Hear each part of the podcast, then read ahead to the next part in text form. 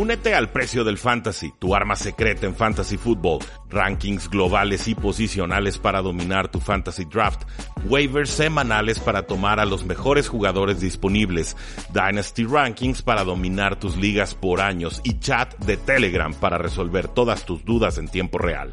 Visita stam.store diagonal precio NFL o da clic al link en este episodio para suscribirte.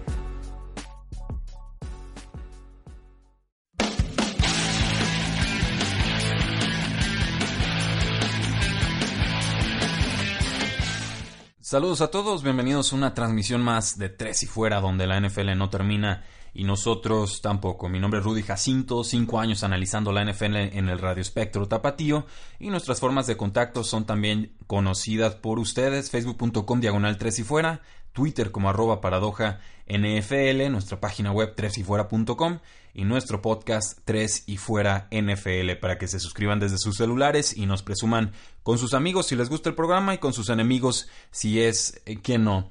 Hoy vamos a platicar eh, brevemente sobre algunas de las lesiones claves que se dieron después de la semana 1, lesiones, eh, y cuando digo graves me refiero a lesiones que van a ser de más de una semana probablemente, y que van a condicionar las actuaciones de sus equipos rumbo a la semana 2. La noticia más importante pues hay, varias, pero creo que la más eh, noticiosa sería la nueva ausencia de Carson Wentz rumbo a la semana 2 de la NFL en el partido de las Águilas de Filadelfia contra los eh, Tampa Bay Buccaneers. Las Águilas todavía no están confiadas eh, en la rodilla de Carson Wentz, creen que todavía no, no está listo para recibir contacto y por eso Nick Foles ya fue confirmado como titular para este juego contra los Bucaneros de Tampa Bay. Muy desangelada la actuación de Carson, de, perdón, de Nick Foles en la semana 1, en la pretemporada.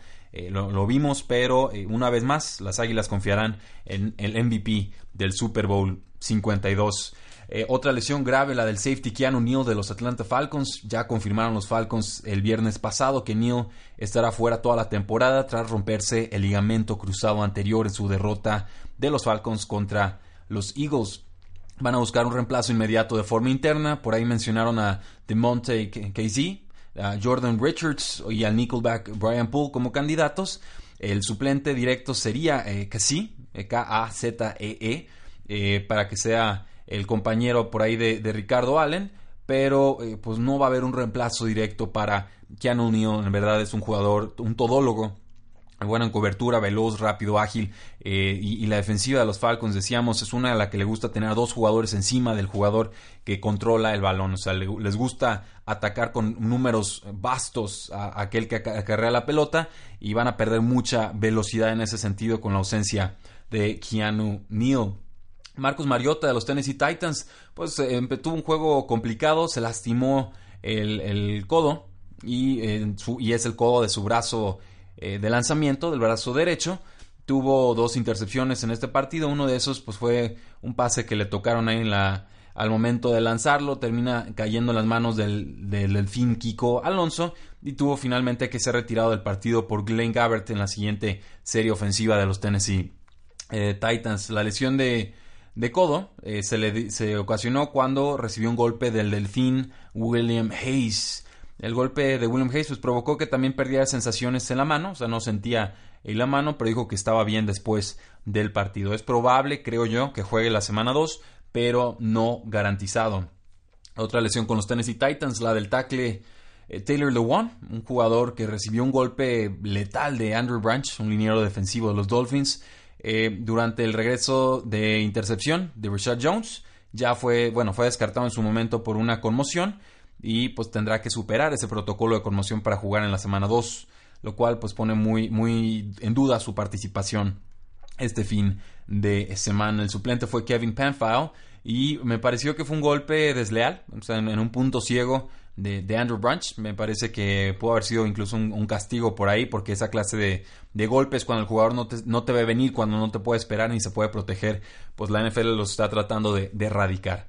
Tercera lesión clave de los Tennessee Titans, las del ala cerrada Delaney Walker, quien además de sufrir daños en los ligamentos, sufrió una dislocación de tobillo y se perderá el resto de la temporada. Esto ya es oficial según los Tennessee Titans, se va a someter a cirugía, se despedazó básicamente el, tobillo y un golpe brutal para la ofensiva de los Tennessee Titans que pierden la opción de pase número uno. El suplente tendrá que ser John Smith, un jugador prometedor de segundo año, pero eh, pues bueno, no, no va a ser un Delaney Walker que ya tiene una capacidad y una experiencia muy contrastada en la NFL. Eh, otros nombres de importancia, el del receptor abierto de Doug Baldwin de los Seattle Seahawks. Perdieron a Baldwin por una lesión de rodilla el domingo. Se fue en el primer cuarto, eh, intentó regresar, no lo pudo hacer bien, se ausentó de nuevo en el tercer cuarto y ya no volvió. Un ligamento medial cruzado lastimado en, la rodilla derecha. Se va a perder, creo yo, alrededor de, un mes. Bueno, se perdió un mes por unas lesiones en pretemporada de la rodilla izquierda. Y pues no, no hay mayor indicación de los Seattle Seahawks de cuánto podría ser esta duración de lesión. Me parece que Tyler Lockett será quien levante la mano. Brandon Marshall detrás de él como opción de pase número 2 y probablemente Jaron Brown que llegó a los Arizona Cardinals como opción de pase número 3. Eh, eh, de las Panteras de Carolina, el tackle derecho Daryl Williams se va a someter a una operación en la rodilla. Es la, una lesión nueva, pero este, en, temporadas pasadas, o en la pretemporada más bien, sufrió un ligamento eh, medial cruzado lastimado y también una dislocación de rodilla. En, y bueno, pues bueno, de eso venía carreando. No revelaron la naturaleza de la lesión nueva, pero seguramente tiene algo que ver con esta lesión de pretemporada. Seguramente va a terminar en la reserva de lesionados. Y es un problema muy grave para él, porque está en su año de contrato y llega a la agencia libre el próximo off-season. Entonces no es la mejor forma de presentar tus credenciales para tratar de firmar con, con, el equipo de las Panteras o con algún equipo nuevo a futuro.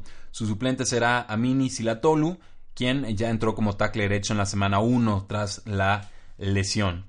Con los Tampa Bay Buccaneers, el receptor eh, de Sean Jackson salió tarde en el cuarto cuarto cuando atrapó un pase de 35 yardas de Ryan Fitzpatrick, cayó duro contra el suelo, se golpeó la, la cara, la cabeza, recibió un golpe de Ken Crowley y pues ya después supimos que sufrió una conmoción en esa eh, jugada. También se reportó que sufrió una lesión de hombro, entonces esto pues es aún más complicado para su regreso esta semana 2. Eh, una conmoción y una lesión de hombro y esto le abriría más posibilidades a Chris Godwin, quien ante la ausencia de Sean Jackson siempre ha tenido partidos importantes arriba de 50 yardas por partido, si mal no recuerdo. Regresando con las Panteras de Carolina, el ala cerrada Greg Olsen Sufrió una lesión de pie en el primer cuarto en el juego inaugural contra los Vaqueros de Dallas, descartado el resto de ese partido. Y eh, pues, lo vimos en la segunda mitad con, muletas, con una bota de protección en su pie derecho, que fue la misma que se lastimó, el mismo pie que se lastimó el año pasado. Hay dos eh, alas cerradas, está el novato Ian Thomas, también está Chris Manhertz, pero eh, Chris Manhertz se perdió toda la pretemporada por una lesión de pie y creo que Ian Thomas sería el, más favorecido, pero más bien creo que van a enfocarse más en pasar a receptores abiertos y a corredores que en estarle forzando balones a Ian Thomas, eh, que un jugador de cuarta ronda, quien incluso en colegial se decía le falta algo de experiencia, que se quede y decidió anunciarse para el draft. Entonces, eh, no, no sé hasta qué punto pueda brillar tan pronto en su eh, carrera. Leonard Fournette se retiró en la primera mitad del partido de los Jacksonville Jaguars contra los Gigantes de Nueva York, una lesión de tobillo derecho. Dice Doug Marrone, creo que regresa, pero hay que monitorear su estatus para esta semana 2 que se enfrentan a los Patriotas de Nueva Inglaterra. Si no puede jugar, DJ Yeldon será el corredor principal y su suplente sería el explosivo y eléctrico Corey Grant.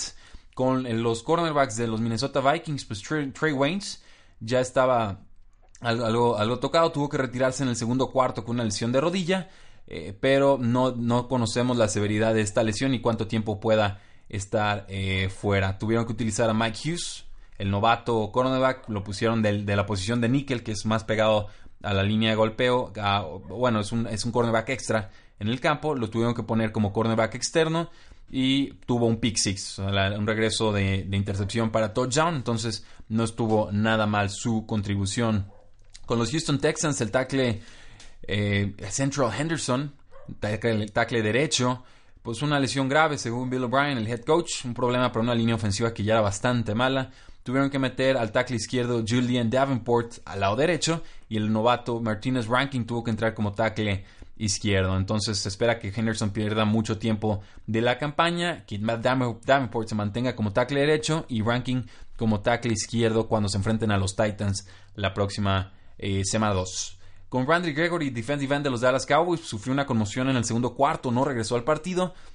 Eh, le habían amarrado algo de protección en su rodilla en la primera mitad, pero está por lo pronto en el protocolo de conmoción. Seguramente no tendrá muchas prácticas en esta semana e incluso se podría perder el juego contra los gigantes de Nueva York. El que actuó más entre la ausencia de Randy Gregory fue Taco Charlton, quien eh, participó como pass rusher contra las Panteras de Carolina.